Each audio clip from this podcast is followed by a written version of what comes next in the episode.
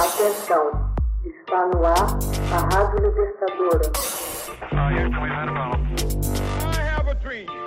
Começa agora o Hoje na História de Ópera Mundi. 6 de julho de 2009. Morre Robert McNamara, arquiteto da Guerra do Vietnã. Robert Strange McNamara, secretário de Defesa estadunidense no governo John Kennedy e Lyndon Johnson, e um dos grandes arquitetos da Guerra do Vietnã, morreu dormindo em 6 de julho de 2009, aos 93 anos. McNamara era um dos melhores e mais brilhantes em uma elite de renomados intelectuais recrutados por Kennedy para ser a força criativa de seu governo. Se é certo que com a inteligência vem incluída uma certa dose de soberba, não se pode negar que os homens do presidente alcançaram altos níveis em ambos os campos. McNamara era, até na compleição de sua cabeça, um desses cérebros que não podiam falhar. Os ataúdes de dezenas de milhares de soldados estadunidenses, para não falar de centenas de milhares de norte-vietnamitas, atestam que ele falhou.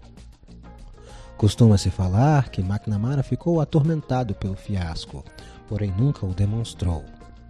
Seu maior legado foi aceitar colaborar com Errol Morris no documentário A Névoa da Guerra, uma entrevista em que o ex-chefe do Pentágono tenta dar sentido às decisões tomadas pelo governo de Washington naqueles anos.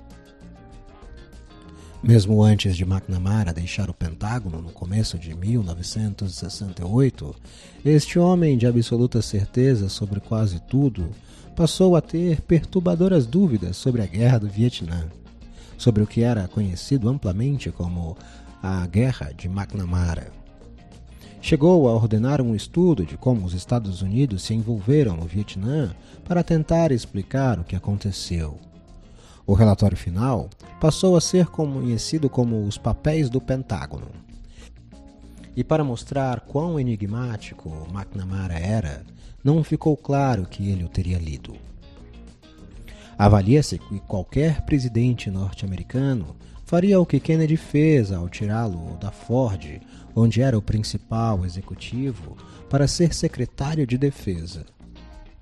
No começo dos anos 40, ele já era um ícone.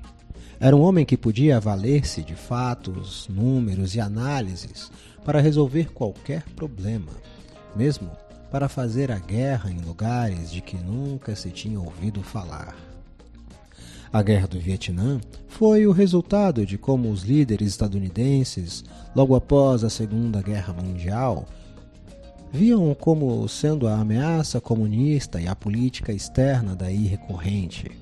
A época em que McNamara mudou-se para Washington, o ano de 61, a Guerra Fria estava em sua plenitude e com ela a teoria do dominó.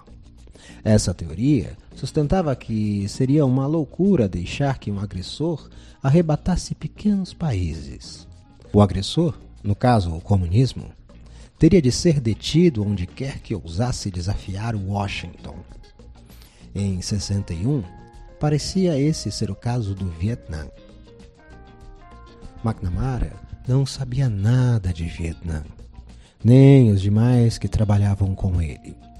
Mas os estadunidenses não necessitavam saber da cultura e da história de qualquer nação para invadi-la. Tudo o que precisavam era aplicar a questionável superioridade militar e os recursos adequadamente. Colidir dados corretos, analisar as informações apropriadamente e apresentar uma solução de como ganhar a guerra.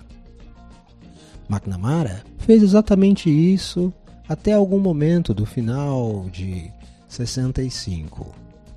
Começou então a se surpreender com o crescente aumento das baixas fatais estadunidenses e a duvidar que a guerra pudesse realmente ser ganha, não importando quão sábia supostamente fosse sua equipe. Passou a compreender que enquanto permanecesse no Vietnã, disposto a lutar e morrer, poderia não perder, mas também não conseguiriam ganhar. A guerra se transformara num tremendo beco sem saída. Carregado de dúvidas, não tinha respostas para elas.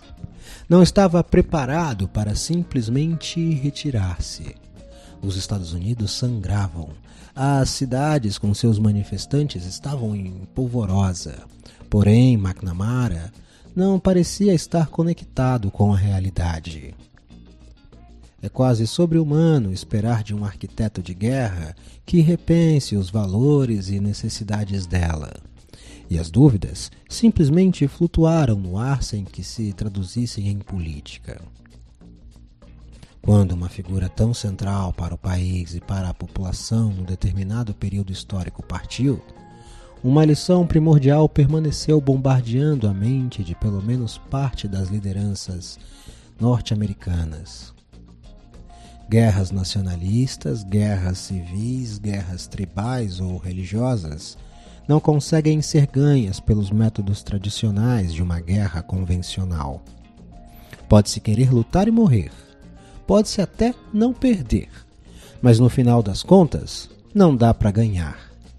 A guerra dos vietnamitas era a guerra deles. A guerra dos afegãos pertence somente a eles. Potências podem querer interferir e até interferem. Mas ao longo do tempo, quem determina para onde vai pender o fiel da balança são as forças internas.